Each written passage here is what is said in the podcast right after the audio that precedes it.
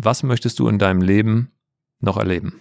Vielleicht in irgendeiner Funktion mit der Nationalmannschaft diesen goldenen Pokal wieder in den Händen zu halten. Phrasenmäher, der Fußballpodcast mit Henning Feind.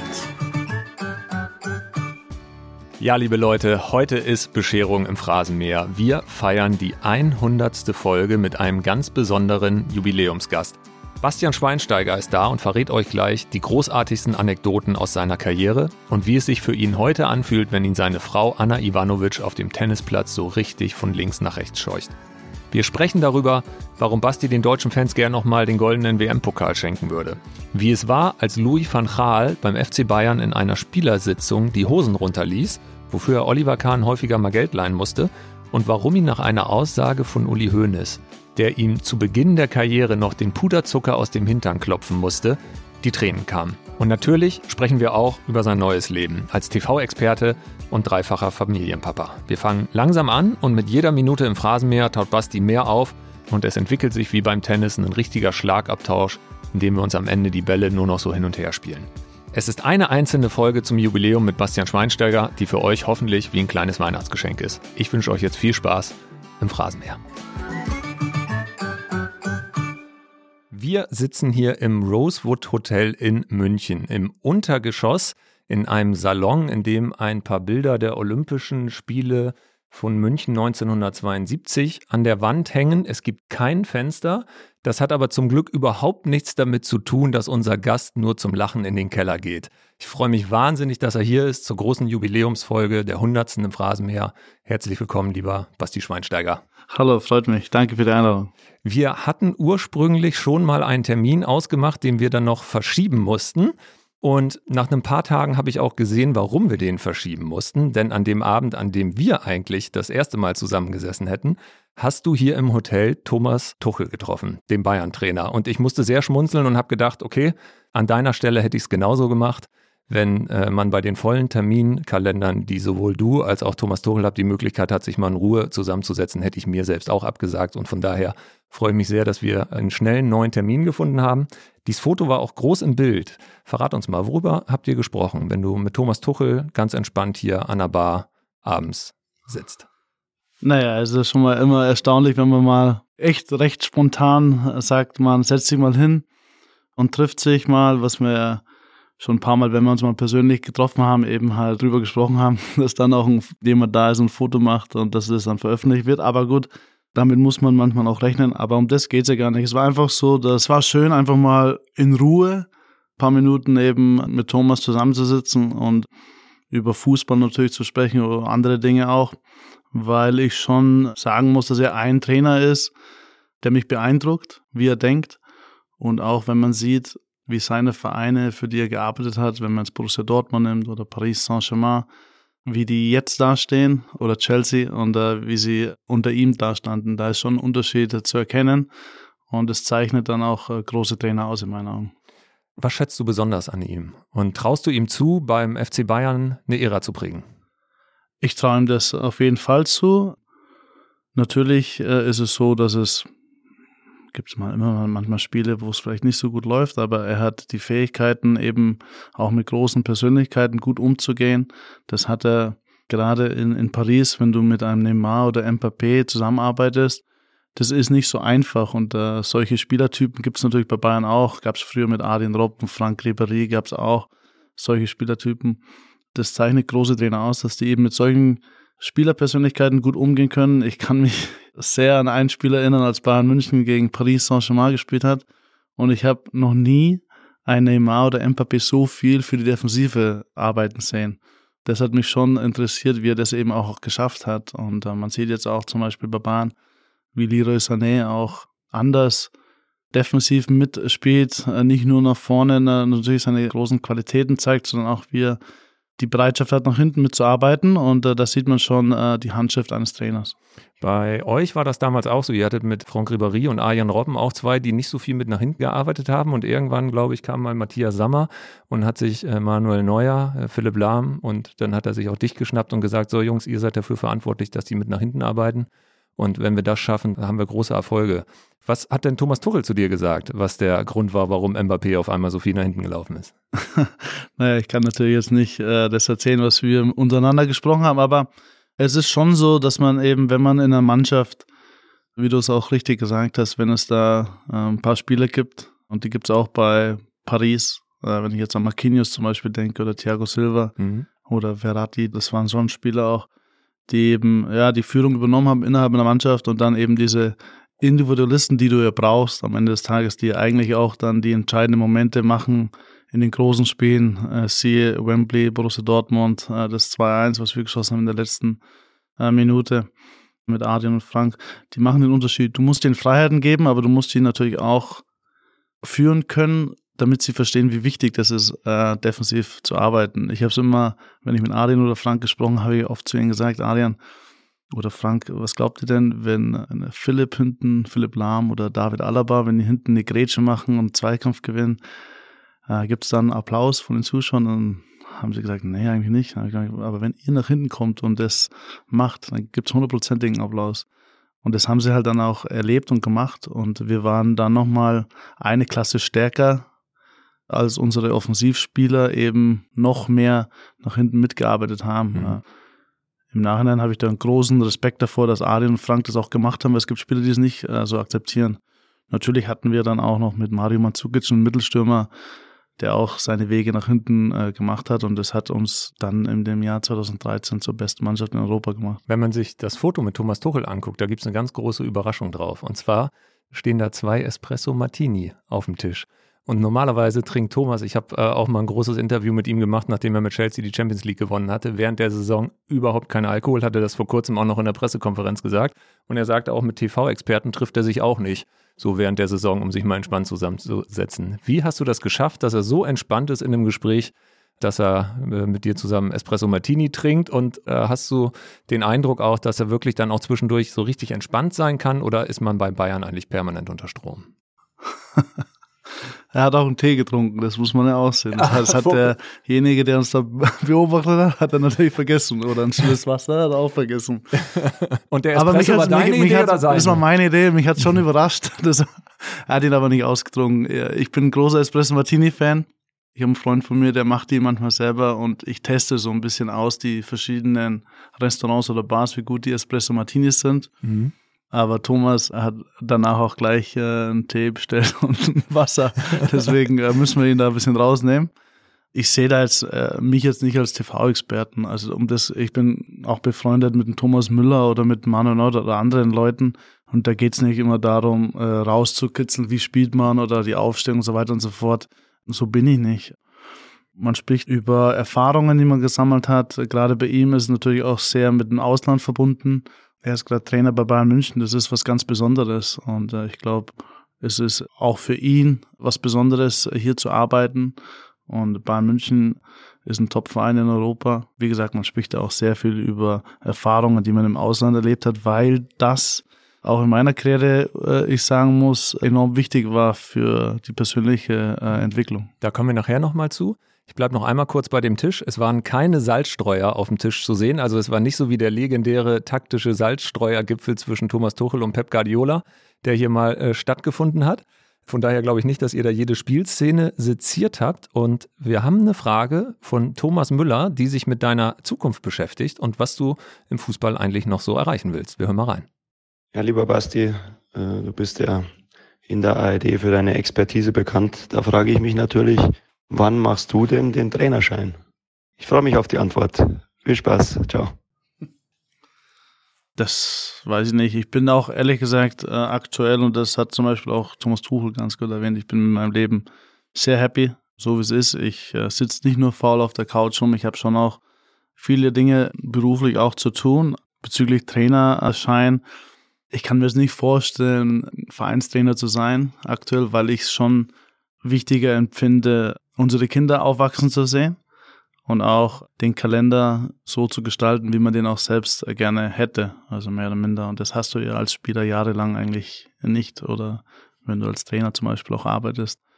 Ob man irgendwann vielleicht mal für einen Verband als Trainer arbeiten könnte, da würde ich mich vielleicht eher sehen, als wir jetzt äh, beim Verein. Also hat Uli Hoeneß dann schon auch ein bisschen recht, wenn er sagt, dass Profis, die heute sechs Tage die Woche zwölf Stunden unter Strom für einen Verein arbeiten sollen, dass sie einfach auch bei dem, was im Lebensmittelpunkt sich so verschoben hat, oft vielleicht auch gar nicht so bereit sind, das so hart durchzuziehen, wie das damals die Generation gemacht hat, die auch tatsächlich dann ja noch weiterarbeiten musste nach der Karriere. Also ist der Fokus dann schon auch im Moment ein, anderer. Es kommt darauf an, wann. Also das Timing muss natürlich schon auch von beiden Seiten, glaube ich, auch gut sein. Wenn du für einen Verein arbeitest oder für einen Verband, dann natürlich musst du da äh, arbeiten. Und es kommt immer darauf an, auch welche Position man innehält, glaube ich. Äh, das ist auch noch so. Aber natürlich ist es so, dass man sagen könnte, naja, die, die Spieler, die jetzt vielleicht die Karriere beenden, dass es denen finanziell sehr gut geht und sie gewisse Dinge nicht mehr machen müssen.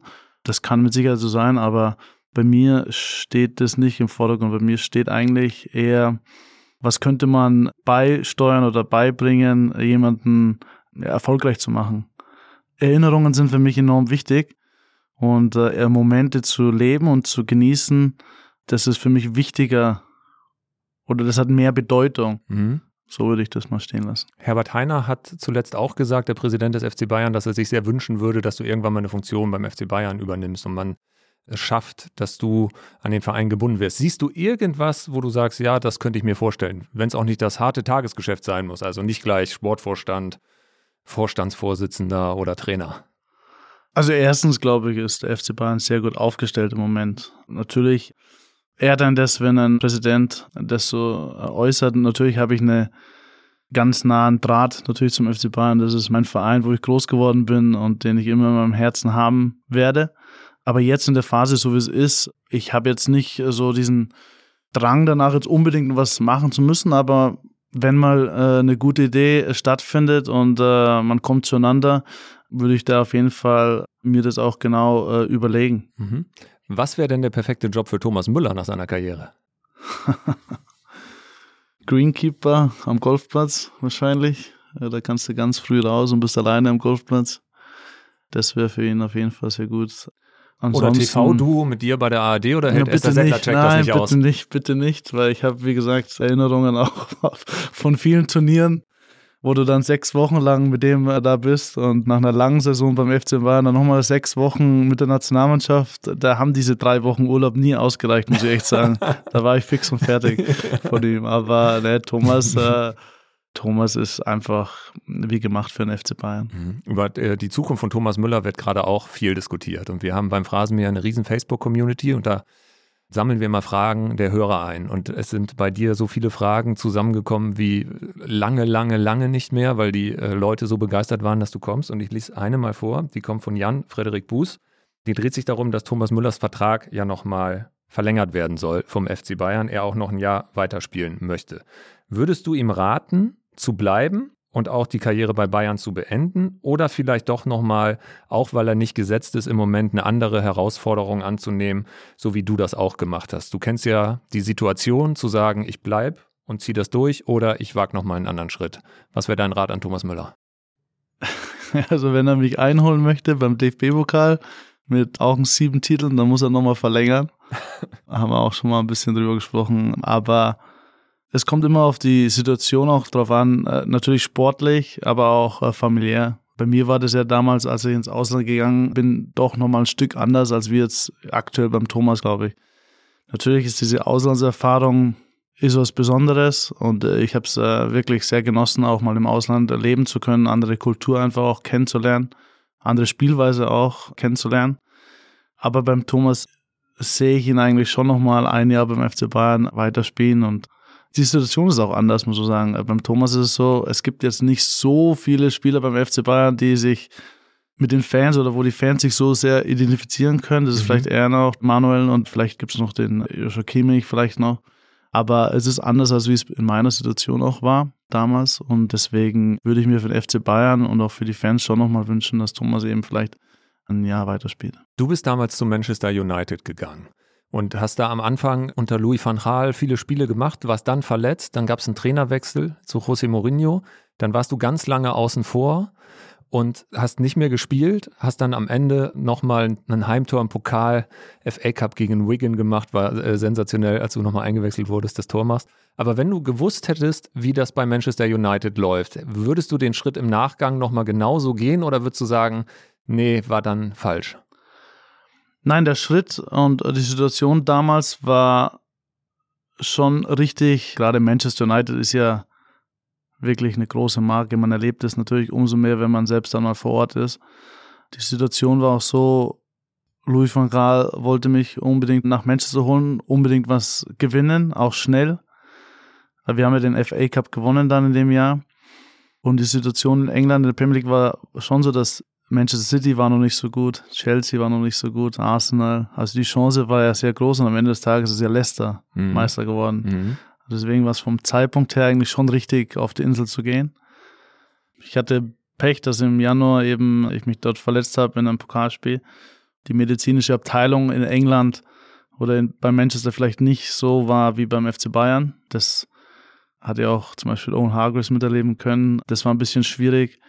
Und dann ist es halt so ausgegangen. José Mourinho war schon auch äh, eine interessante Persönlichkeit. Ich muss auch ehrlich sagen, klar war am Anfang das nicht schön zu hören, aber ich hatte mit ihm immer eine gute Verbindung. Es hört sich vielleicht doof an, aber der. Du hättest ja alles Recht der Welt gehabt, total sauer auf ihn zu sein, warum der dich so außen vor lässt. Ja, aber es ist ja in einem Fußballverein nicht immer, dass der Trainer komplett eine Entscheidung äh, fällt. Da gibt es ja auch mal andere Leute im Vorstand, äh, die da auch äh, ihre Meinung äußern und dann muss ein Trainer vielleicht auch mal was machen und äh, er kam ja dann nach vier Monaten, ich habe ja dann eigentlich allein trainiert oder dann mal mit der U17, äh, mhm. wo es zum Beispiel Scott McTominay mitgespielt hat, mhm. trainiert und dann kam er zu mir eben her und meinte, komm, trainier wieder mit. Und dann habe ich mittrainiert und dann hat er auch ehrlich gesagt, du bekommst deine Spielzeiten, deine Einsatzzeiten und die habe ich ja auch dann mehr oder minder bekommen. Aber ich habe es irgendwie gespürt, dass mein Herz nicht hundertprozentig mehr so da war, wie es vielleicht am Anfang da war. Mhm. Deswegen habe ich dann auch danach den Schritt gewählt in die MLS. Nach Chicago. Genau. Wir haben dich bei Bild da überall begleitet, die ganze Karriere über, mit allen Flausen, die du so im Kopf hattest, mit allen großen Triumphen, äh, mit allen schweren Momenten auch deiner Karriere. Da sprechen wir jetzt gleich drüber. Aber bevor wir damit anfangen, stelle ich dir einmal einen Wegbegleiter des Phrasenmähers vor. Das ist diese Hupe, die darfst du zweimal in dieser Folge benutzen, wenn du auf eine Frage überhaupt keinen Bock hast. Ich verspreche dir, ich springe dann zur nächsten. Ich darf sie auch benutzen, um nachzuhaken. Meistens hake ich einfach so nach und vergesse die Hupe, aber ich versuche es auch äh, in dieser Folge zu schaffen. Und wir fangen an mit einer Rubrik, in der du es uns jetzt mal so richtig heimzahlen kannst. Das Bildbashing mit der Frage, was hältst du von Bild?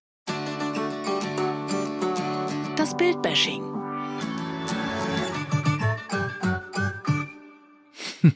Also ich finde ja ehrlich, dass ihr eine richtig gute Arbeit macht, so im Redaktionsteambereich, die Recherchen, die treffen oft zu und sind auch sehr schnell. Also da muss man ein großes Lob an euch natürlich richten.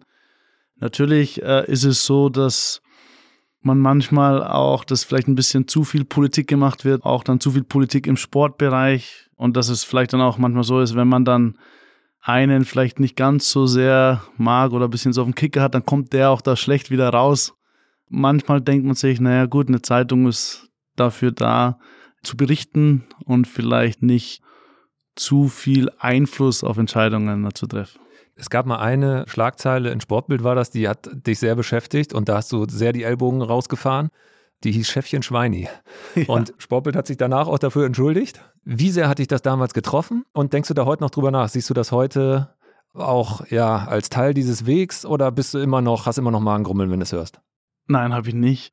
Ich habe ja auch damals mit dem Kollegen Christian Falk auch mich dann auch ausgesprungen. Aber das ist nicht nur, weil vielleicht einmal was kommt, das hat sich so ein bisschen aufgebaut. Äh, vielleicht mal so ein paar heimliche Fotos auch gemacht worden am Bus, als wir mal in Dortmund verloren hatten und so weiter.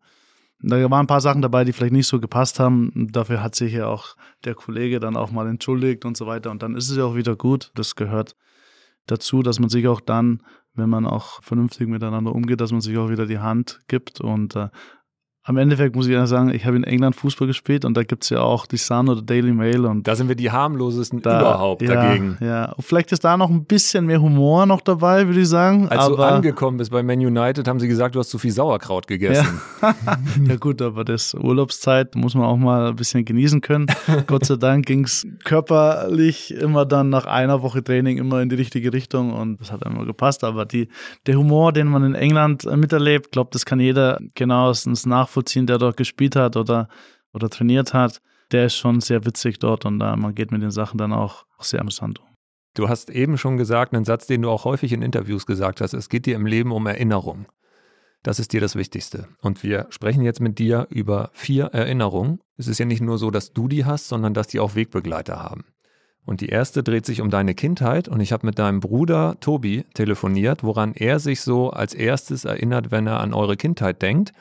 Und da hat er auch eine Frage zu. Wir hören mal rein.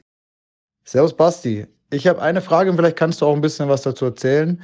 Als wir früher auf dem Trainingsplatz in Oberau abends bei Flutlicht zu zweit gekickt haben, einer war im Tor und einer hat gespielt. Warst du lieber Spieler, der auch mit Theatralik Freistöße gegen imaginäre Gegner rausgeholt hat, oder Torhüter und Kommentator?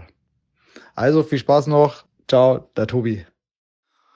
Es war wirklich so, dass eben wir zwei da Fußball gespielt haben und halt Spiele nachgespielt haben. Ob es jetzt Manchester United, Bayern München war, wir sind die Spieler durchgegangen von Cantona bis andere Spieler. Und zu deiner Antwort, ich würde sagen, eher der Spieler, der aufs Tor geschossen hat am Ende des Tages, da habe ich mich immer einen Tick wohler gefühlt. Wenn du im Tor warst, wer warst du dann? Oliver Kahn. Boah, wen gab es denn da noch? Ich weiß nicht, gar nicht. Ike Kassi, Edwin van der Sar. Genau. Hast es Oliver Kahn mal erzählt, als du neben ihm saßt, dass äh, früher auf dem Platz du immer Oliver Kahn warst?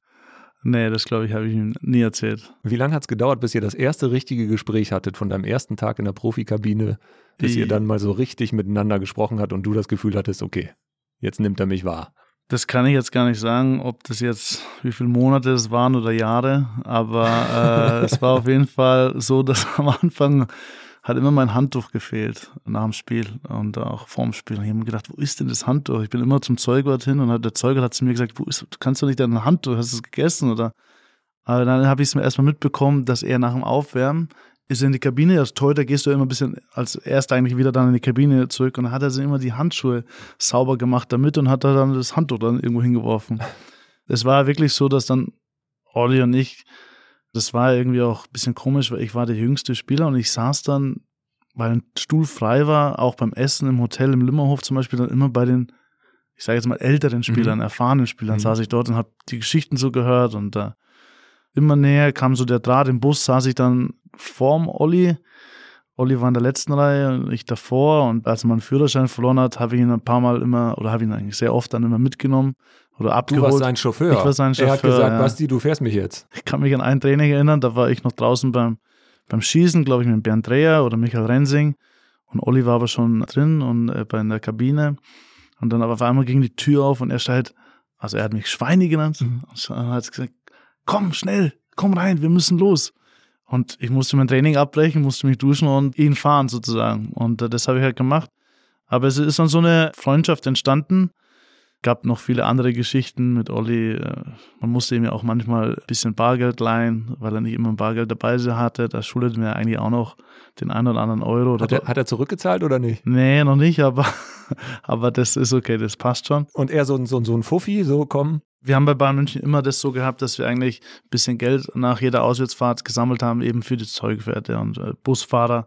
Und das hast du dann gerne mal ausgelegt? Ja, und ich war der Jüngste und ich musste das ja einsammeln auch. Und bei ihm, als ich dann angekommen bin in der letzten Reihe, hieß es immer, kannst du mir mal äh, Fuffi ausleihen. Das habe ich immer dann auch getan. Das machst du ja auch ein bisschen, auch wenn die Kasse nicht ganz so groß gefüllt war wie bei ihm vielleicht, aber das waren so ein paar kleine Geschichten mit ihm ganz besonderer Mensch, äh, den ich sehr schätze, muss ich sagen. Mhm. Also sehr intelligenter Mensch auch.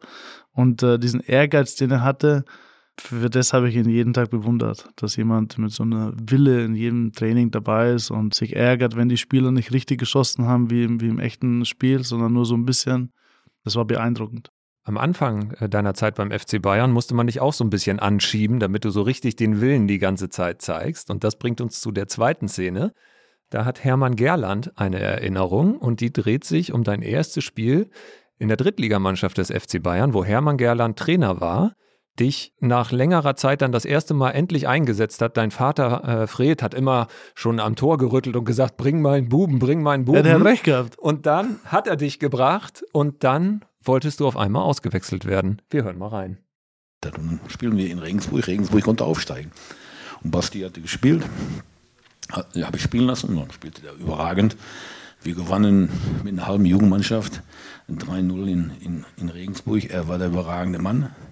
Aber wollte dann auf einmal in der, weiß nicht, 55 oder 60. Minute, kam er zur Bank hingelaufen und machte diesen hier. Ich sage, was ist das denn? Ja, Trainer, ich bin kaputt. Ich sage, wie alt bist du? 17. Mit 17 bist du kaputt? Konnte ich jeden Tag spielen, bleib drauf.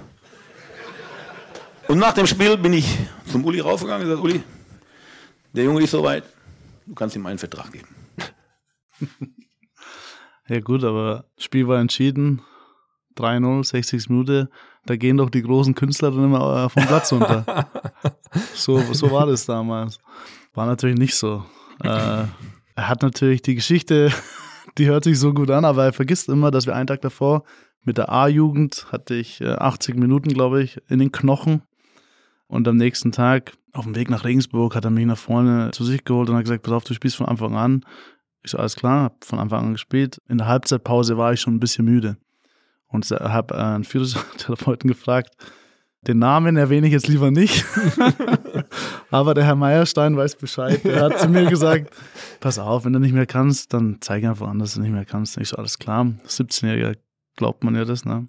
Dann haben wir das 3-0 gemacht, Deckel war drauf und dann habe ich eben halt das Auswechselzeichen gegeben. Als ich da rausgeguckt habe, sehe ich nur den äh, Hermann Gerland aufspringen, fünf Meter ins Feld reinlaufen und eben zu mir fragt mich, wie alt ich bin. Da war ich schon überrascht erstmal und habe aber dann fünf Minuten noch weitergespielt und dann hat er mich runtergenommen. Und wie war das Gefühl, als du dann zu Uli Hoeneß gehen durftest, um einen Vertrag zu unterschreiben? War das direkt bei Uli oder war das dann tatsächlich noch beim Hermann, als der Profivertrag kam? Nee, das müsste beim Uli Hoeneß im Büro gewesen sein. Gefühl war natürlich super, aber für mich das Blatt Papier war jetzt nicht so entscheidend. Für mich war das einfach ein Traum, auf diesem Trainingsplatz zu trainieren mit den großen Spielern. Mhm. Du hast davon lernen können. Von jedem einzelnen Spieler hast du dir was abschauen können. Und das war unfassbar, diese, diese Mannschaft damals. Das war für mich viel wichtiger. Wie lange hätte der 17-jährige Basti Schweinsteiger im WM-Finale 2014 durchgehalten? Das weiß ich nicht. Schon ein bisschen. Also die Beine waren schon frisch. Also wenn da kein Spiel davor gewesen wäre, dann hätte ich das schon 120 Minuten machen können. Mhm. Denn das ist die dritte Szene, über die wir mit dir sprechen wollen.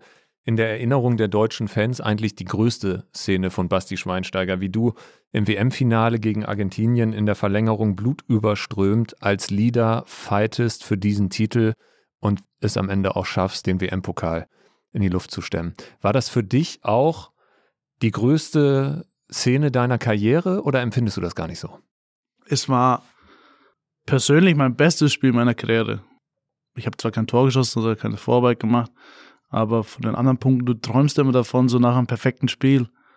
Klar gibt es das perfekte Spiel nicht 100 Prozent, aber du kannst sehr nahe kommen. Und da bin ich, glaube ich, äh, sehr nahe gekommen. Gut, am Ende des Tages sage ich oft zu mir dann auch, Basti, aber gut, äh, wenn nicht bei einem Finale, bei einer WM im Maracanã-Stadion. Wo sonst musst du denn eigentlich deine beste Leistung abliefern? Gott sei Dank äh, haben wir das Spiel gewonnen und es ist mir halt gelungen, das Spiel eben so zu spielen. Wir sitzen hier sehr nah zusammen. Ich gucke gerade schon, ob man noch so eine kleine Narbe erkennt, aber es ist, glaube ich, ganz gut verwachsen, oder? Ja, du siehst Falten. aber woanders. ähm, ja, es war Gott sei Dank nicht so schlimm. Klar, hat sehr geblutet im Moment, aber wenn man ganz genau hinschaut, sieht man noch ein bisschen was.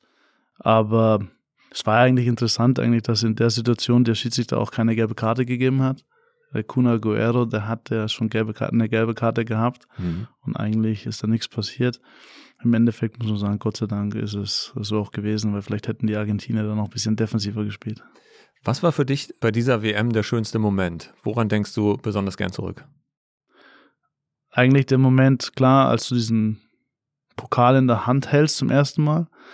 Aber noch mehr bedeutsamer war für mich, dass wir den Pokal, als wir dann ihn nach Berlin gebracht haben und da am Brandenburger Tor standen mit all unseren Fans, auch schon allein die Fahrt vom Flughafen dorthin war unfassbar. Das war immer so mein Traum als kleiner Junge, den Pokal zu gewinnen, aber dann, als wir eben 2006, 2010 waren wir nah dran an dem Pokal und bei den anderen Turnieren waren wir auch immer mhm. sehr nah dran. Aber dann in, endlich unseren Fans zu zeigen und ihn nach Deutschland zu bringen, das war das schönste Gefühl. Schaust du dir das ab und zu nochmal an? Kann man ja bei YouTube so die, diese ganzen Feierlichkeiten am Brandenburger Tor. Hast du selbst Erinnerungen? Hast du das Trikot zu Hause hängen oder was? Wie holst du dir das immer vor oder ist es einfach so verankert, dass du gar nichts brauchst, um dran zu denken? Ja, ich bin keiner, der jetzt irgendwie zu Hause Pokale rumstehen hat oder irgendwelche Trikots an der Wand hat, das nicht. Ich glaube, die Medaille ist irgendwo in einem Safe. Das weiß ich. irgendwo?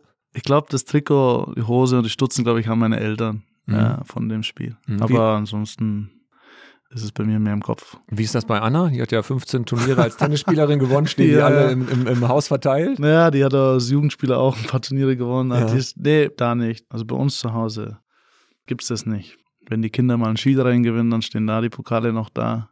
Aber von uns äh, als Eltern ist da nichts zu sehen. Aber die Medaille, wie du Felix Neureuter im Skirennen geschlagen hast, die hast du nicht mehr zu Hause? Nein, aber das Bild, das es damals gibt, eben mit Felix und mir nebeneinander. Und das Schönste war Alberto Tomba, das war ja der Hero damals. Von Felix, äh, von mir auch. Ich war Marc Girardelli-Fan auch. Mhm. Und der hat uns ja damals oder mir dann den Pokal überreicht, mhm. direkt am Zielhang. Das war ja das Größte eigentlich. Also, dass ich einen Felix geschlagen habe, den habe ich ja schon mal geschlagen, aber, aber dass der Alberto Tom war, eben dann uns äh, da begrüßt hat, das war ja für uns eigentlich das Beste. Wir waren äh, zum Beginn des Gesprächs bei Thomas Tuchel, mit dem du zusammengesessen hast. Wenn du dir einen Sportler aussuchen könntest, völlig egal wer es ist, mit dem du einfach mal einen Espresso Martini trinkst, den du noch nicht kennst, wen würdest du auswählen? Franz Beckenbauer. Warum? Weil er für mich immer der wichtigste Mensch im Fußball war in Deutschland. Wenn er einen Raum betreten hat, dann äh, war das was Besonderes, die Aura als Trainer und als Spieler eben Weltmeister zu werden. Und als ich manchmal die Chance hatte, eben mit ihm zu sprechen, ob er jetzt bei der Nationalmannschaft mal vorbeigeschaut hat oder im Flugzeug war, als wir mit Bayern zur Champions League geflogen sind, haben wir auch mal ein paar Worte wechseln können und von ihm eigentlich kam die Idee eigentlich auch dann mal nach Amerika zu gehen, weil er selbst dort war und er hat mir viele Dinge erzählt, die er erlebt hat mhm. und es hat mir eben sehr gut gefallen und im Nachhinein muss ich sagen, er hat wie immer recht gehabt. Ich habe mit Markus Hörwig telefoniert, dem langjährigen Pressesprecher des FC Bayern, wirklich auch eine Legende des FC Bayern.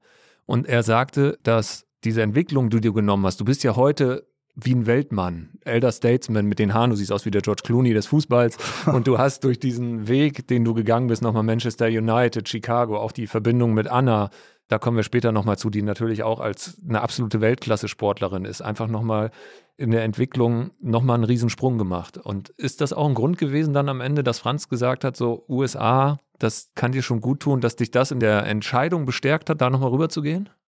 Als kleiner Junge war immer der Traum eigentlich für Bayern München zu spielen. Mhm. Und dann war es so, als ich bei Bayern München eben gespielt habe, wir haben es noch nicht geschafft, die Mannschaft zu sein, dass du sagen kannst, vor der Saison, du kannst die Champions League gewinnen. Dann haben wir das aber langsam hinbekommen. Wir haben in vier Jahren, haben wir dreimal das Champions League Finale gespielt, von 2010 bis 2013. Mhm. Und im Jahr 2012, 2013 waren wir eigentlich die beste Mannschaft in Europa. Wir haben dann den Titel gewonnen.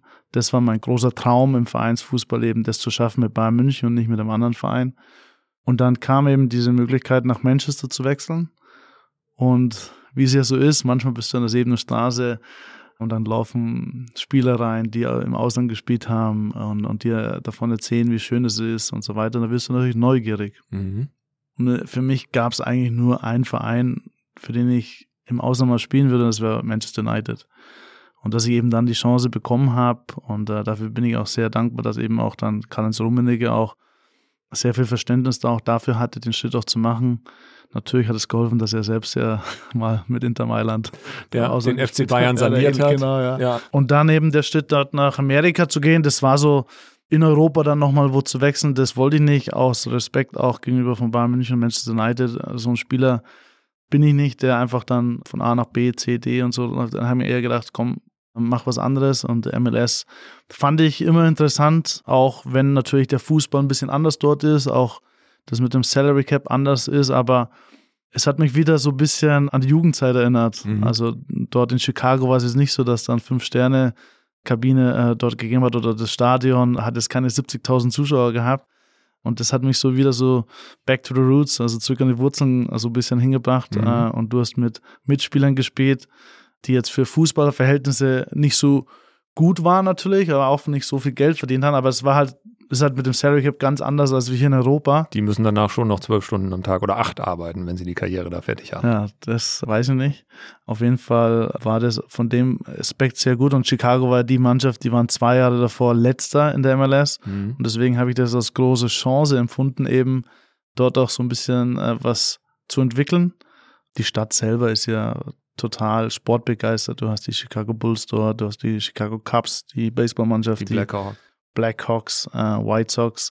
Das war auch dann so, dass es unfassbar war, wie viel Begeisterung für Sport die Leute dort empfunden haben Mhm. oder empfinden. Du hast eben ein Finale auch schon erwähnt. Das ist der vierte Moment, über den wir sprechen wollen. Das ist das Finale Dahorm 2012. Beim Champions League Finale 1999, was du, glaube ich, so 14 ungefähr und noch vorm Fernseher, als die Bayern gegen Manchester United verloren haben. Da hast du geweint danach, glaube ich, und war sehr geschockt. Und 13 Jahre später hast du die Chance, in deiner Stadt die Champions League zu gewinnen und trittst dann an zum Elfmeter und triffst den Pfosten. Inwieweit beschäftigt dich das heute noch? Gut, wenn es ein Spiel geben würde, das ich nochmal spielen würde, wäre es natürlich das Spiel. Das war die schlimmste Niederlage in meiner Karriere, weil du eben halt diese Chance nicht mehr bekommst. Mhm. Träumt man da nochmal von ab und zu oder ist das raus aus dem Unterbewusstsein? Nee, nee, es ist raus, mehr oder minder. Also klar, vielleicht mal, wenn es dann wieder so ein bisschen Richtung Champions League geht, denkt man wieder drüber nach, wie schön es gewesen wäre, in der eigenen Stadt eben den Pokal zu gewinnen, hochzuhalten. Es ist immer noch so ein kleiner Riss im Herzen drin und wenn man da drauf drückt, tut sehr weh. Ich habe eine Facebook-Frage von Marco Brandt, der fragt, war diese Niederlage die Grundlage für die großen Erfolge, die dann kamen? Der Champions League-Sieg in Wembley und das WM-Finale in Brasilien. Ja, denke ich schon, weil wir unglaublich viel mitgenommen haben von dem Spiel oder von der Saison auch, aber du lagst am Boden. Du warst in der Kabine. Die Spieler, mit denen du eigentlich immer gelacht hast, saßen neben dir völlig fertig, haben geweint. Und du warst der, einer der Führungsspieler dort. Das tat unglaublich weh. Aber im Leben muss man immer einmal mehr aufstehen und das haben wir getan mit einer Art und Weise, die es unvergessen macht, äh, wie ich finde. Das war entscheidend. Natürlich hat es ein bisschen gedauert, alles, aber ich kann mich noch erinnern, als die Saison Vorbereitung dann anfing mit Bayern München nach der Euro 2012, hat Jupp Heynckes eben eine Ansprache gehalten und das war unglaublich. Und dann von dem Zeitpunkt an hat die Mannschaft, das war wie so ein IC-Zug, die von einem Gegner zum anderen Gegner gefahren ist und einfach nur ja, gewonnen hat und gewonnen hat. Und wir waren dann mit Abstand die beste Mannschaft in dem Jahr 2013. Was hat er gesagt?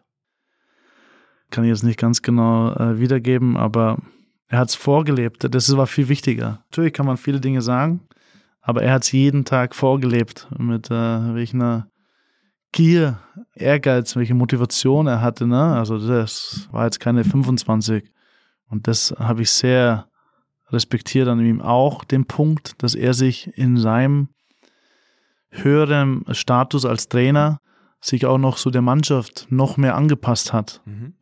Das machen nicht viele Trainer. Also es gibt viele Erfolgstrainer, sage ich mal so, auf ganz hohem Niveau, die die Champions League gewonnen haben, die viele große Titel gewonnen haben, aber die bleiben ein bisschen stur, sagen wir es mal so. Mhm.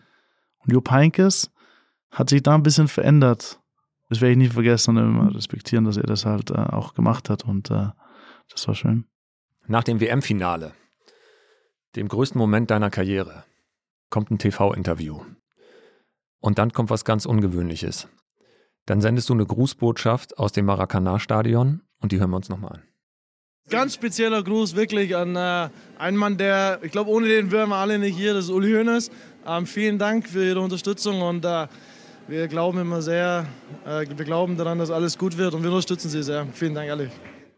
Uli Hoeneß saß damals noch im Gefängnis, hat das Spiel da gesehen und hat in der Amazon Prime Doku, die du zusammen mit Till Schweiger über deine Karriere gemacht hast, äh, von Anfang bis Legende, da sehr emotional drüber gesprochen, wie er das wahrgenommen hat. Da hören wir auch nochmal rein.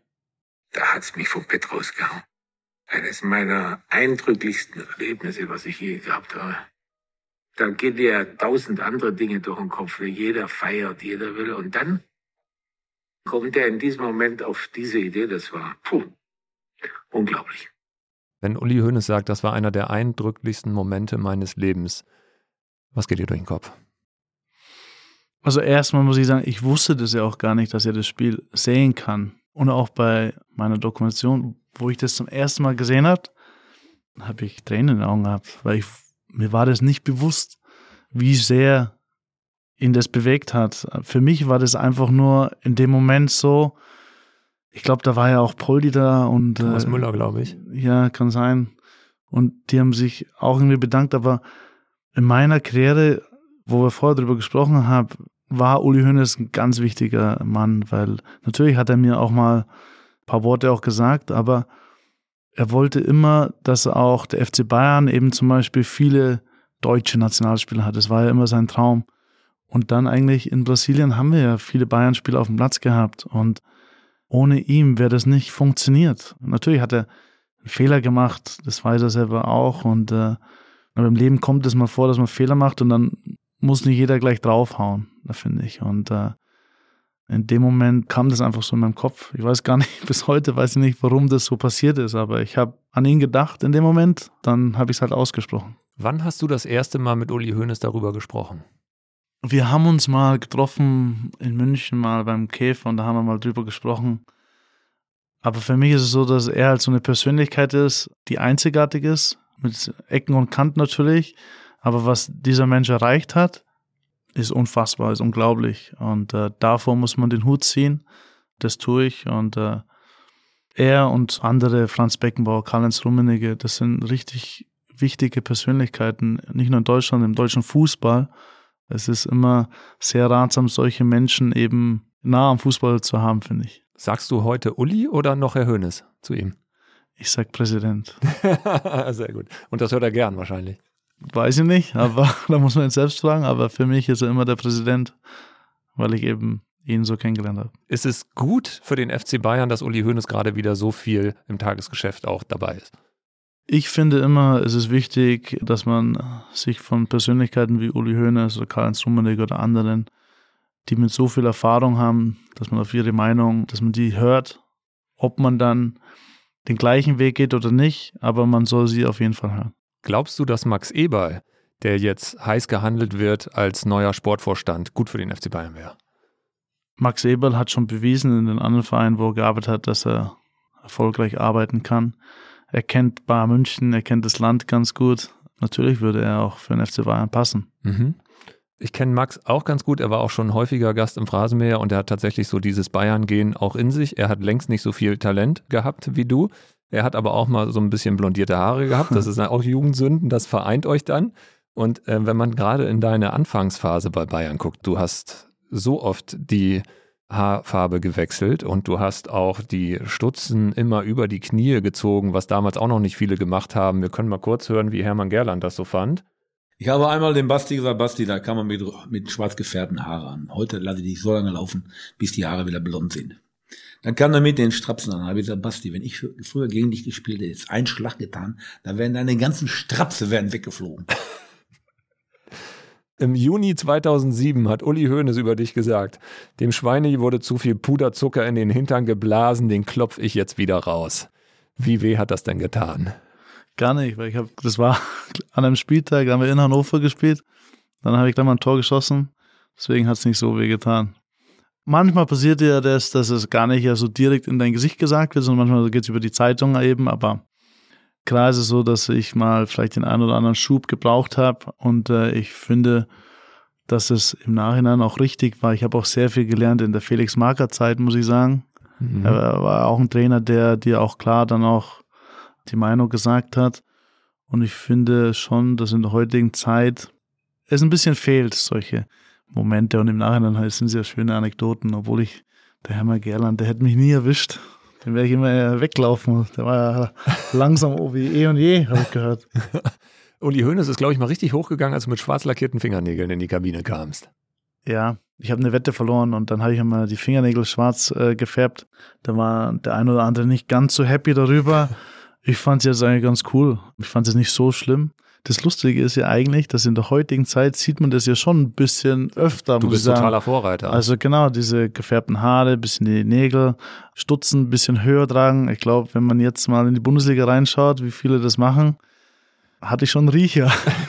Wobei den orangen, äh, selbstgefärbten ja, Irokesen habe ja, ich nie wieder gesehen ja, danach. Ja, ja, da wurde ich auch dann in der ersten Halbzeit ausgewechselt gegen Tel Aviv, glaube ich, war das. Aber das war kein gutes ähm, Haarprodukt, das ich da benutzt habe und die Haare wurden dann eher orange als wie blond. Wie ist das jetzt? jetzt? Das habe ich selber gemacht, das war echt ein Fehler. Das war seitdem nie mehr selber gemacht. Nee, jetzt trägst du ja das äh, pralle Grau. Ja, ich habe vorhin mal so, so beiläufig gesagt, der George Clooney des Fußballs, kannst du damit leben? Kann ich sehr gut damit leben, muss ich sagen. Nee. Aber ja, Natur pur. Ich weiß nicht warum, aber das ist halt so. Diese Momente, über die wir gerade gesprochen haben, diese Menschlichkeit, die du auch Uli Hoeneß gegenüber zeigst, auch diese Wertschätzung, die du ihm gegenüber zeigst, das ist, glaube ich, was, was bei all den Lausbuben-Sachen, über die immer groß berichtet wird, ganz viel im Hintergrund passiert, was die Öffentlichkeit nicht so mitbekommt.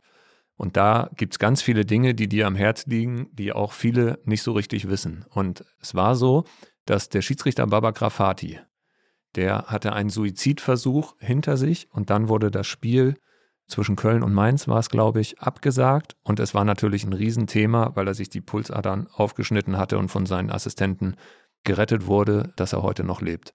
Und es ist dann was wirklich Außergewöhnliches passiert. Ich habe mit Baba Grafati telefoniert. Es hat ihm ein Spieler aus der Bundesliga einen Brief geschrieben. Und das warst du. Und was er gedacht hat, als er diesen Brief bekommen hat, da hören wir jetzt mal rein.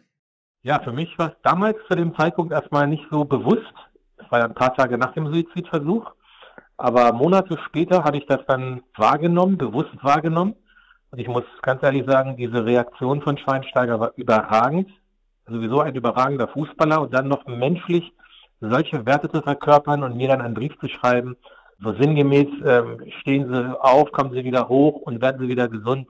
Das ist etwas, was ich nie in meinem Leben vergessen werde, da es in der Fußballbranche, wo es ja nun ein Millionengeschäft ist, solche, solche menschlichen Werte ganz selten angetroffen werden. Und wie gesagt, für mich ist Basti in dem Moment nicht nur Weltmeister als Fußballer, sondern auch Weltmeister als Mensch. Und schön, dass es solche Menschen gibt. Und mir hat sicherlich auch in meiner Heilungsphase unwahrscheinlich geholfen im Unterbewusstsein, dass sich jemand aus der Fußballszene bei mir meldet und das in der Form. Was denkst du? Man läuft sich ja zwangsläufig im Fußball in der Bundesliga öfter über den Weg und der Schiedsrichter werden ja oft immer schnell auch attackiert. Obwohl in der, in der Phase gab es auch zum Beispiel das VR nicht und so weiter und so fort. Aber für mich war es einfach in dem Moment so, dass ich mir gedacht habe, dass man im, im Fußball eben als Schiedsrichter dann an Selbstmord denkt.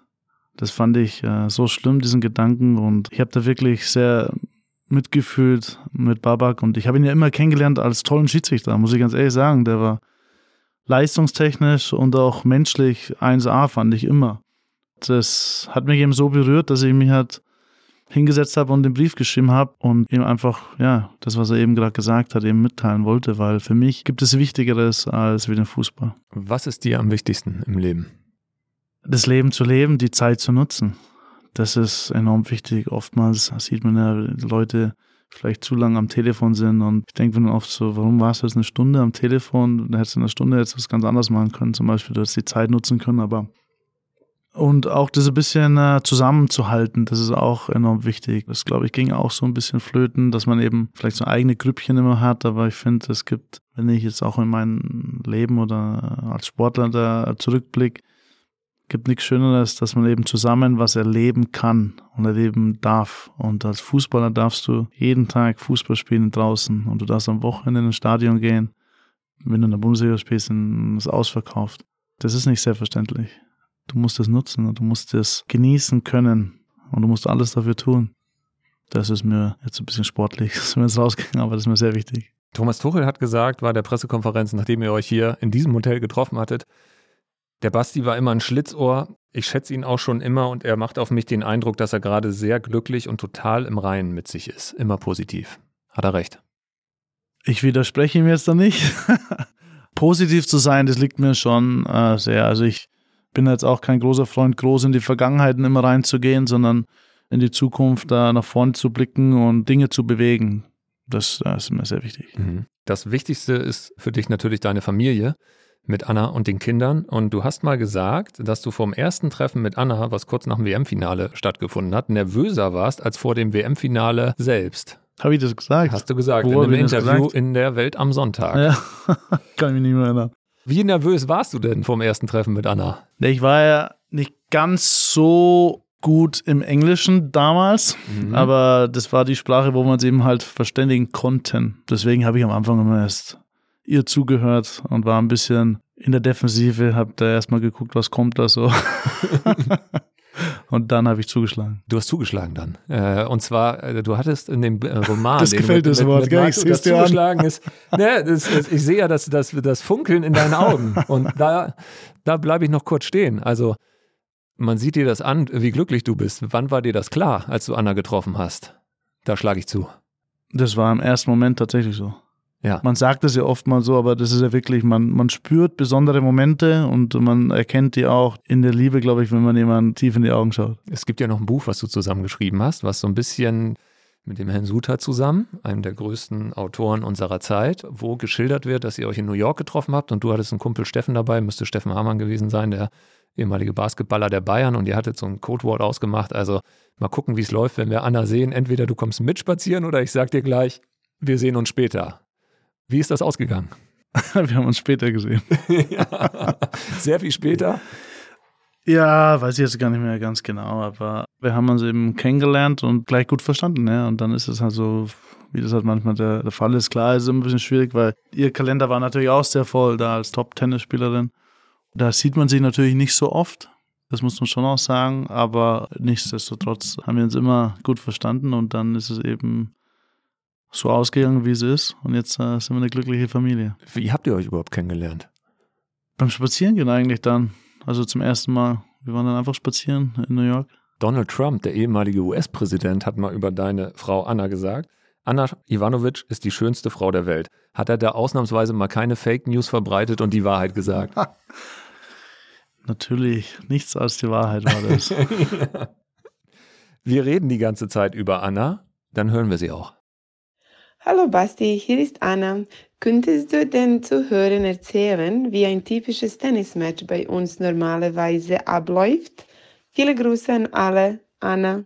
Nein, Anna, das kann ich nicht. Jetzt schaust du mich so an. Sag uns die Wahrheit. Das kann ich dir nicht durchgehen lassen. Auf gar keinen Fall. Ähm, okay, unser typisches Tennisspiel sieht so aus, dass ich hochmotiviert 20 Minuten, bevor es losgeht, schon den Center Court betrete, meine Übungen mache, die Ballmaschine anschmeiße, paar Bälle spiele, mich vorbereite, Tape müssen an die Finger ran, sonst bekomme ich Blasen. Alles top organisiert und dann kommt sie, kommt drauf an, wenn es Sommer ist, steht sie da tatsächlich mit so einem Sommerkleid da, gerade noch so, dass sie ihre Schuhe anzieht, äh, Tennisschuhe anzieht. Das war's aber dann auch. Und dann fangen wir an und ich bin immer 30-0 vorne. Du bist bei jedem Spiel 30-0 vorne. Jedem Spiel bin ich 30-0 vorne. Anna wärmt sich natürlich nicht auf. Ne? Also das geht dann nach drei Mal hin und her spielen, geht's dann gleich los. Was natürlich auch daran liegt, dass Anna nicht viel Zeit hat als dreifache Mutter. da ist äh, die Zeit viel wert.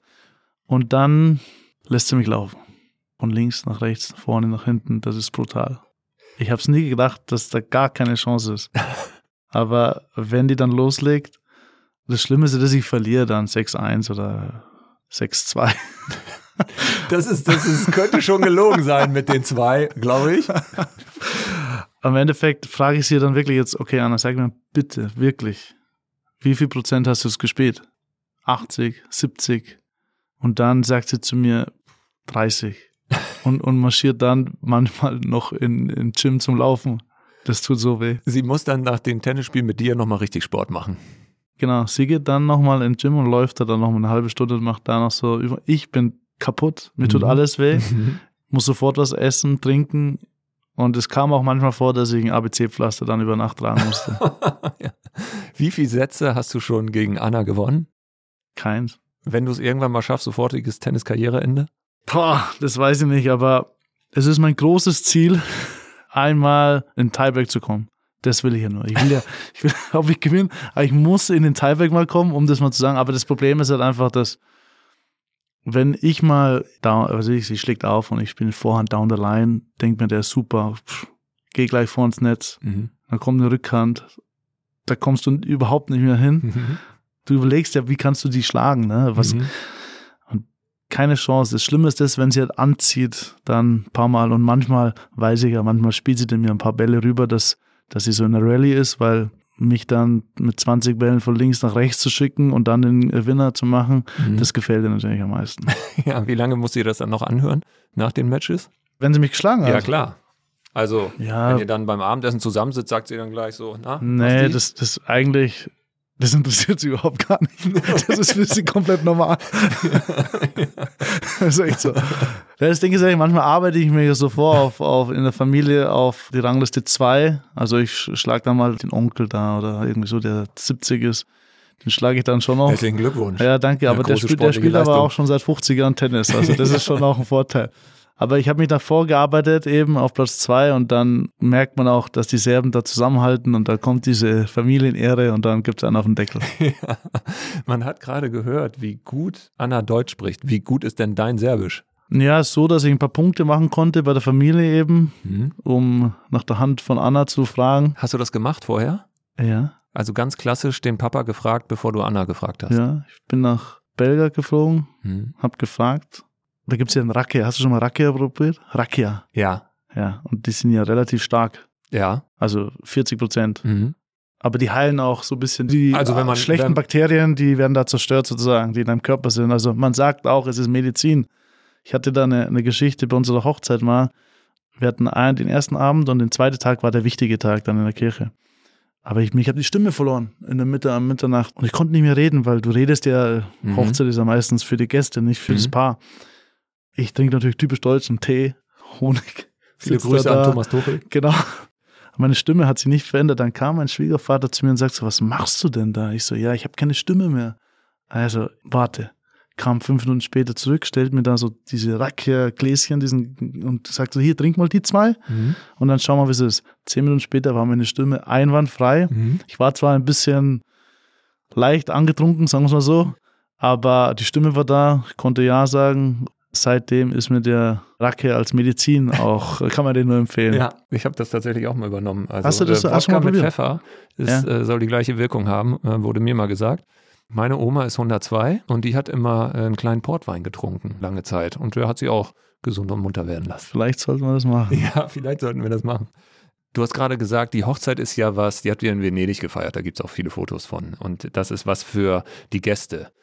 Der Moment, als du Anna um ihre Hand angehalten hast, das war dann nicht in Serbien, das war in London. Und das war ein Moment nur für euch. Magst du uns verraten, wie es war?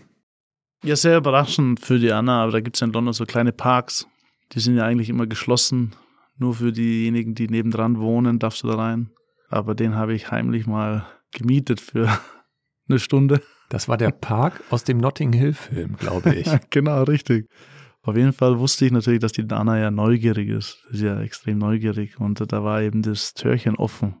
Und ich habe gesagt, komm, gehen wir jetzt rein. Und natürlich sind wir da rein spaziert. Und dann habe ich eben sie gefragt.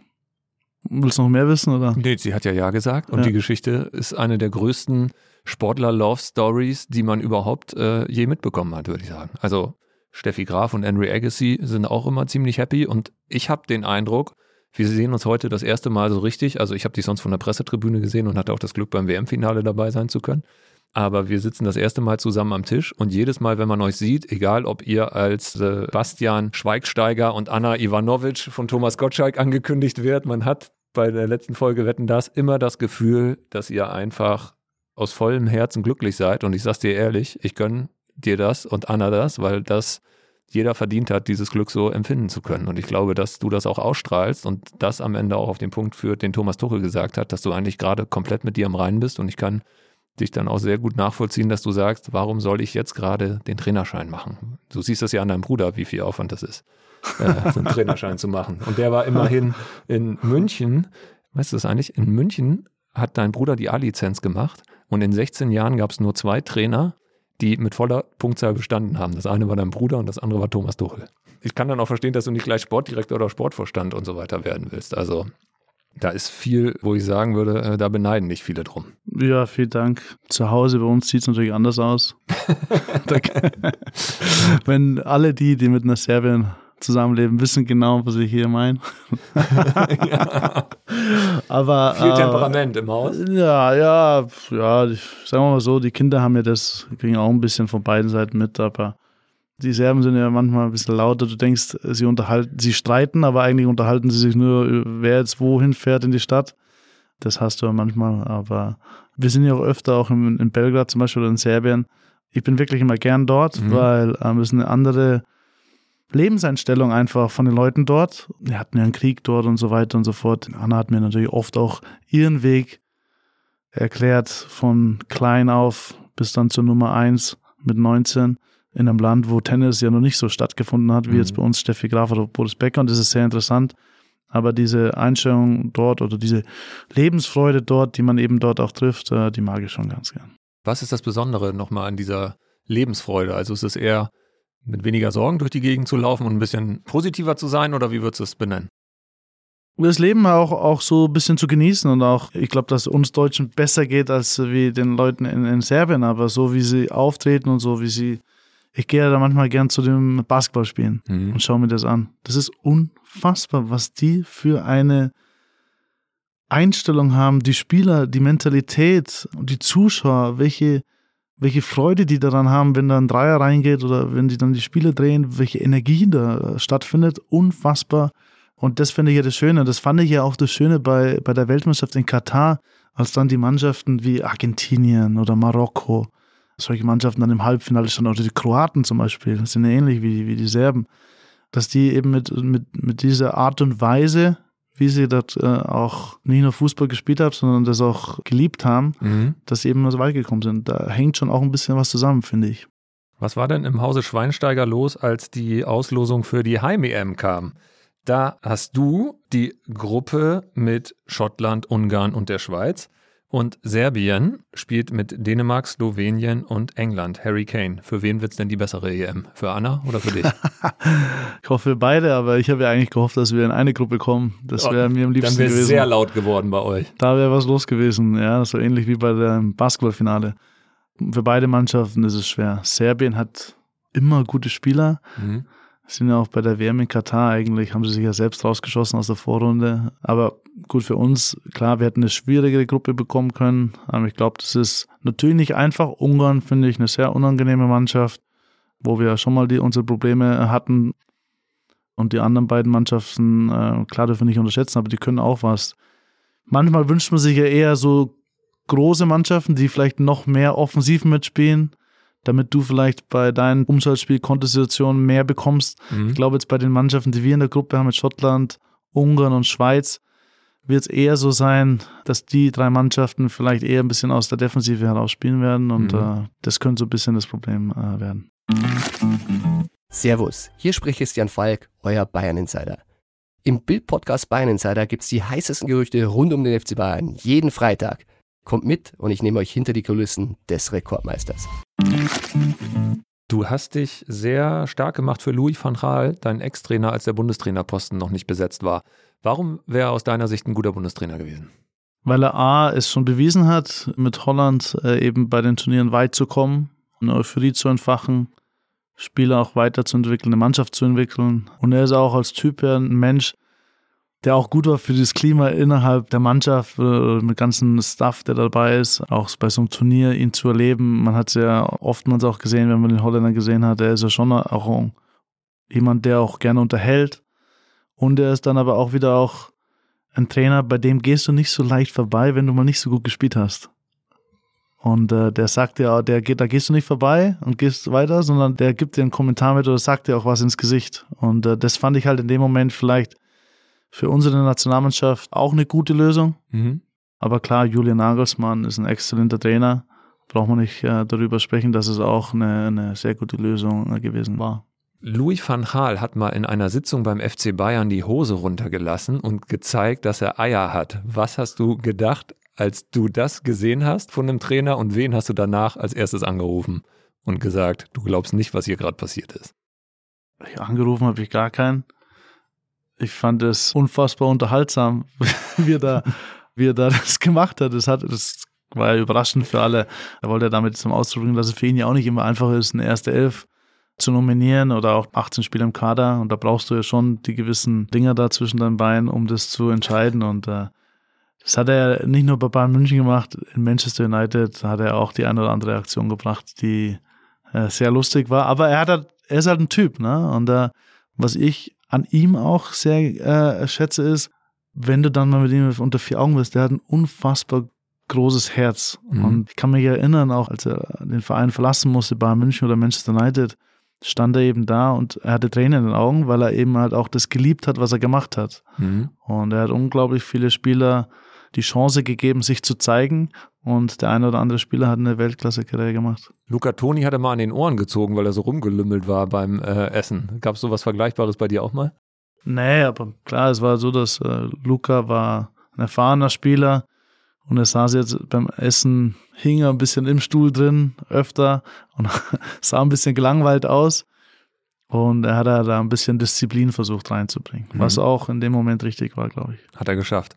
Es ist richtig, dass du dir gerne äh, Louis van Gaal Videos bei YouTube anguckst, wenn er zum Beispiel wie letzten... Wer hat dir das verraten? ja, Liebe Esther, hast du da was gesagt? Da bin ich mir ziemlich sicher. Esther Settlercheck, du bist da. auch eine Spürnase, würde ja. ich sagen. Du könntest auch als, als Kommissar durchgehen.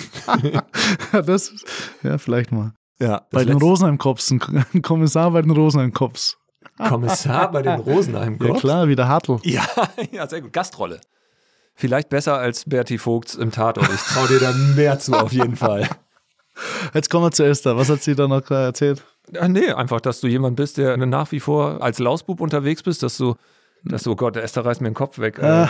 Äh, dass du zum Beispiel morgens einfach mal so aus dem Bett ein Foto mit, einer, mit, einem, mit einem Teebecher machst und sagst, Esther, heute musst du ohne mich klarkommen irgendwie, aber du wuppst das schon einfach nur, um sie ein bisschen nervös zu machen ja, zum Beispiel. Ja, der Esther habe ich öfter mal geschrieben, du Esther, ich kann heute nicht kommen zum Spiel, ich bin krank, aber habe den Flieger nicht geschafft oder irgend sowas und dann äh, habe ich sie ein bisschen nervös gemacht. Aber das zum Beispiel, Louis van Gaal war echt so da bei der, hat er, glaube ich, ein Video gemacht, bei, in Katar war das, eine Pressekonferenz hat er gehalten mit einer holländischen Nationalmannschaft. Und dann kam ein Manchester United-Fan zu ihm und hat ihn ja dann so gefragt, Louis van Gaal, äh, Red Army. Das war ja so das Lied, das die Fans von United immer gesungen haben für ihn. Und das hat er eben dann, hat mitgesungen und das fand ich so lustig und da haben Esther und ich haben unseren Spaß gehabt, weil manchmal hast du ja auch ein bisschen Zeit, bevor die Sendung losgeht. Ja, ich kann das auf jeden Fall empfehlen auch. Ich habe mir äh, tatsächlich, nachdem Esther mir das gesagt hat, auch ein paar äh, Best-ofs angeguckt und jetzt die Rotwein-Polonaise als Eindhoven gewinnt, obwohl er bei Ajax angestellt ist und so, ist es äh, sensationell. Um nochmal sportlich zu werden, das ist ja nicht ganz unwichtig. Äh, wir haben im nächsten Jahr eine Heim-EM. Es ist zehn Jahre nach dem WM-Titel. Was muss sich denn verändern und hältst du es für möglich, dass wir nach dem Sommermärchen 2006 nochmal eine Sommermärch-EM erleben, wo Deutschland richtig dabei sein kann? Oder hast du mehr Zweifel als Glauben, dass es was wird? Naja, aktuell nach den letzten Spielen hast du natürlich mehr Zweifel. Aber wenn so ein Turnier mal beginnt und du hast ein bisschen Zeit auch mit der Mannschaft, äh, dich vorzubereiten, du hast die Mannschaft länger bei sich, da kann sich schon was entwickeln. Und wenn du es schaffst, das erste Spiel zu gewinnen, kann auch so eine Euphorie entstehen. Und auf der musst du halt dann auch ein bisschen länger schwimmen, auf dieser Welle. Und kann sich schon was entstehen. Ob wir jetzt die Top-Nation sind, äh, der Favorit sind, das glaube ich nicht. Aber wir können schon ins Halbfinale kommen, da bin ich schon davon überzeugt wenn wir es hinbekommen, auch ein bisschen mehr, tut mir leid, aber es ist wirklich so, ein bisschen mehr unsere deutschen Tugenden äh, reinbekommen. Fußball spielen ist schön und gut. Unsere Mannschaft hat schon auch Spieler in ihren Reihen, die Fußball spielen können. Aber wenn man sich das Spiel gegen Österreich sich genauer anschaut, dann weiß man ganz genau, was uns noch fehlt. Wille und die Gier und auch erstmal die Einstellung, bedingungslos in jeden Moment zu gehen dieses Spiels. Das sollte normalerweise Grundvoraussetzung sein. Mhm. Wenn man sich sie, äh, anschaut, andere Nationen, die spielen nicht nur Fußball. Äh, bei der WM hat man es gesehen, bei den vier Mannschaften im Halbfinale standen. Oder auch jetzt, wenn man sich das Spiel Argentinien, Brasilien sich anschaut, das auch stattgefunden hat. Da weiß man, was es bedeutet für den jeweiligen Nationalspieler in dem äh, Nationalmannschaftstrikot zu sein oder überhaupt in dem Kader zu sein. Da müssen wir wieder hinkommen. Und ich hoffe, dass es Julian Nagelsmann eben äh, gelingt, dass er eben das auch so in die Mannschaft reinbringt. Wir kommen jetzt zu einem Klassiker im Phrasenmäher, der Top 11 deines Lebens. Elf Spieler, mit denen du zusammen auf dem Platz gestanden hast, die du gern nochmal vereinen würdest. Mit mir. Das kannst du dir aussuchen, du bist ja Trainer. Okay. Ah, ich bin Trainer. Spielertrainer vielleicht. Ja. Okay, hier. Ganz klar, Manuel Neuer. Ich spiele in einem 3-5-2-System. Oh, das mag die Nationalmannschaft gar nicht, das System. Ja, das ist aber wurscht. das kommt ja auf die Spielertypen drauf. Manuel Neuer in der Kiste. Genau. Das tut Oliver Kahn schon weh. Wir werden langsam warm hier beim Spiel.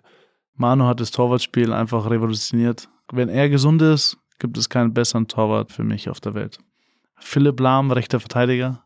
Muss ich dazu was sagen? Nee, ich finde es auch spannend, dass er hinten rechts spielt, genauso wie er dann am Ja. Ende auch bei der WM gespielt hat und nicht Sechser. Ja, aber das kann ich dir gleich erklären. Ja, mach. Linker Verteidiger David Alaba. Ja. Jetzt weißt du warum. Ja. ja. Dann ein Spieler, mit dem ich zusammengespielt habe bei Bayern München, der eigentlich der beste Innenverteidiger geworden wäre. Nicht du, Henning, Ich weiß es. Holger Badstuber. Der sehr von Verletzungen immer wieder zurückgeworfen wurde. Auch Pep Guardiola hat das Gleiche gesagt. Der Ja. von den Anlagen beste Innenverteidiger, den er trainiert hat, als Genau. er damals bei Bayern war. Genau, genau. Ja. Dann würde ich im Mittelfeld spielen äh, Paul Pogba, mit dem habe ich bei Manchester United gespielt. Leider nicht ganz so oft zusammengespielt. Er kam dann in der zweiten Saison zu uns, als José Mourinho übernahm. Aber als wir zusammen gespielt haben, war es ein Genuss. Wenn man sich äh, nochmal kurz an das Spiel erinnert, Deutschland gegen Frankreich, Europameisterschaft 2021, er war der entscheidende Spieler Mhm. in München. Er konnte alles. Wenn er die richtigen Spieler um sich rum hatte, war der unfassbar gut, unfassbar gut. Also Paul ist bei mir da gesetzt. Jetzt hätte ich mich eigentlich neben ihn gesetzt, weil, wie gesagt, ich hatte in Manchester leider nicht so viel Zeit, mit ihm da zusammen zu spielen. Machen wir, dann kannst du ja einen anderen Trainer nominieren. Ja, das mache ich gern. Schweinsteiger neben Pogba. Ja. Macht schon Angst, die Mittelfeldzentrale. ja. Links außen Frank Ribéry, rechts außen Arjen Robben.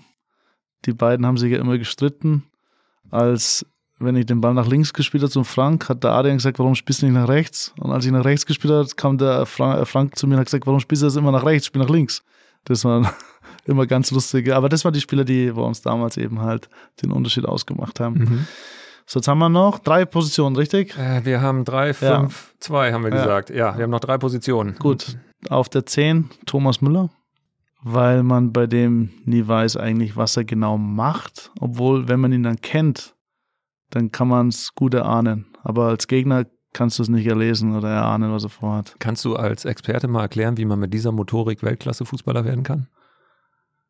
Ja, indem einfach sein Gehirn ein bisschen schneller funktioniert als wie bei den anderen. Mhm. Ist einfach so. Und klar, er kann ja laufen, er kann Abschluss, er kann mit einer Chance ein Tor machen und so weiter und so fort. Er hat auch das Näschen, wo der Ball gefährlich sein wird. Da ist er einfach Weltklasse. Mhm. Und äh, klar ist er nicht mehr vielleicht so schnell wie jetzt vielleicht Leroy Sané oder Koman, aber Antizipation, und man hat es auch zum Beispiel bei der Nationalmannschaft gegen Österreich gesehen, spielst du zu zehnt, aber den hast du vorne drin und der weiß ganz genau, wie man anlaufen muss, Mhm. steuert es und hält auch die Bälle gut. Also den kann man schon noch gebrauchen und deswegen habe ich gesagt, setze ich ihn auf die 10. Sehr gut. Vorne drin habe ich ihn zwei ein bisschen schlechtere Spieler, Wayne Rooney und Slatan Ibrahimovic. Ja, um Gottes Willen, wie kannst du die nominieren? Also es sind genügend Typen auf jeden Fall in der Mannschaft. Slatan für mich ein Spieler, wo ich sage, er, Frank und Manuel Neuer, das waren so die Spieler, wenn mich Leute mal fragen, wer waren deine besten Mitspieler? Weil die haben schon die, die dritte Option auf dem Spielfeld erkannt. Mhm. Also das heißt, nicht jetzt von A nach B zu spielen, sondern die haben schon weiter, viel weiter gedacht. Und dann mit Slatan mal zusammenzuspielen, es war unglaublich. Und auch das, was er dann bei Milan erreicht hat, kam nur durch ihn zustande. Sensationell, wenn man zu José Mourinho sagt, Trainer, glauben Sie an Gott? Ja, warum? Er steht direkt vor Ihnen. ja. ja, er hat ja immer Sprüche drauf gehabt. Aber er, muss ich echt sagen, er hat unglaublich respektvoll vor Deutschland Mhm. gesprochen und auch sehr von Bayern München. Also er hätte gern, glaube ich, mal in der Bundesliga gespielt. Konntest du nicht vermitteln zu Bayern. Ja, damals war das dann, weiß nicht, ich glaube, Bayern hatte mit äh, Lewandowski auch einen guten Stürmer. Mein Freund Wayne Rooney, den braucht man als kongenialen Partner zum Thomas Müller. Das würde super funktionieren. Also, Neuer, Alaba, Badstuber, Lahm, Schweinsteiger, Pogba, Ribéry, Müller, Robben, Ibrahimovic, Wayne Rooney. Damit kann man mehr als antreten, der Trainer. Franz Beckenbauer oder Jupp Heynckes? Nehmen wir beide mit als äh, Gespann. Teamchef Franz Beckenbauer. Trainer Jupp Heynckes. Genau. Ja. ja. Zum Schluss dieses Jubiläums im Phrasenmäher würde ich gerne noch mit dir über zwei Momente sprechen und das sind meine letzten beiden Fragen. Du wirst im nächsten Jahr 40 Jahre alt. Wir haben die Heim-EM. Es sind unfassbare Dinge, die noch auf uns zukommen und wir haben über Erinnerungen und Momente gesprochen. Was möchtest du in deinem Leben noch erleben? Außer, dass ich jetzt im Tennis gegen die anderen gewinne. Das, Das, das ist ja das schon ein großer Moment. Also das wäre, also ich habe ja auch noch Ziele in meinem Leben. Das steht da auf jeden Fall drauf. Aber fußballerisch, vielleicht in irgendeiner Funktion mit der Nationalmannschaft diesen goldenen Pokal wieder in den Händen zu halten. Rudi Völler macht ja nur bis zur Heim-EM. Kann ja vielleicht immer noch weitermachen oder immer jemand anders. Aber ich bin da jetzt nicht einer, der sagt, hallo, ich biete mich jetzt hier an. Also das bin ich nicht. Mhm. Ich habe genügend zu tun und da steht dem Fußball sehr nah, aber es hat mir unglaublich viel bedeutet, eben den Pokal in den Händen zu halten und nach Deutschland zu bringen. Den Moment wiederzuerleben, das wäre natürlich was Besonderes. Und die letzte Frage, die kommt nicht von mir. Es war eine, die immer wieder auch in der Facebook-Gruppe kam. Ein Moment, den unglaublich viele Fans für immer auch mit dir verbinden und wo man eigentlich nie weiß, was war da eigentlich. David Köppen stellt sie stellvertretend. Wie war das eigentlich wirklich mit der Cousine im Whirlpool an der Sebener Straße? Henning, du sagst immer David Köppen, aber das warst wahrscheinlich du. Ja, da hast du die Hupe. Basti, ich danke dir sehr für diesen herausragenden äh, Besuch im Phrasenmäher. Es war eine große, große Freude und ich hoffe, dass es dir Spaß gemacht hat. Danke, es war mir ein Vergnügen, hier zu sitzen. War jetzt ein bisschen lang, tut mir leid, aber es war sehr schön und äh, gratuliere zur hundertsten Folge. Mach weiter so. Ich danke dir sehr und äh, eigentlich haben wir ja mit jedem Gast zwei Folgen und wir können ja auch noch eine dritte machen und das Schöne ist, man verliert sich nicht aus den Augen und ich bin mir sicher, dass die Anfrage, die nächste, nicht gleich nächste Woche kommt, aber sei dir sicher, du wirst noch von uns hören. Es war wirklich eine äh, Freude, mit dir hier zu sein und ich wünsche dir nur das Beste für alles, was kommt. Danke dir auch, alles Gute. Basti, tausend Dank. Ja, liebe Leute, den Mythos mit der Cousine und dem Whirlpool an der Siebener Straße, den konnten wir jetzt leider nicht aufklären. Ich hoffe trotzdem, dass euch die Folge mit Bastian Schweinsteiger gefallen hat. Ich möchte mich am Ende erstmal bei dir bedanken, dass du dir die Zeit für den Phrasenmäher genommen hast. Und wenn es dir gefallen hat, dann lass uns gerne eine Bewertung da oder schick mir eine Direktnachricht bei Instagram, schreib mir an henning.feind.sportbild.de, was dich beim Phrasenmäher beschäftigt, damit wir für dich noch besser werden können. Das Feedback hilft immer überragend und ich freue mich über jede Nachricht, die ich von euch bekomme. Am Ende möchte ich mich noch bei herausragenden Kollegen bedanken, ohne die das nicht möglich wäre. Lieber Falki, liebes Team von Bild und Sportbild, danke für den Support bei dieser Folge, danke für den Support im ganzen Jahr. Lieber Simon, lieber Daniel von Maniac Studios, ihr gehört zum Phrasenmäher wie der blutende Cut von Basti Schweinsteiger im WM-Finale 2014. Wir machen im nächsten Jahr weiter und dann freue ich mich auf alles, was kommt. Wir hören uns im Phrasenmäher.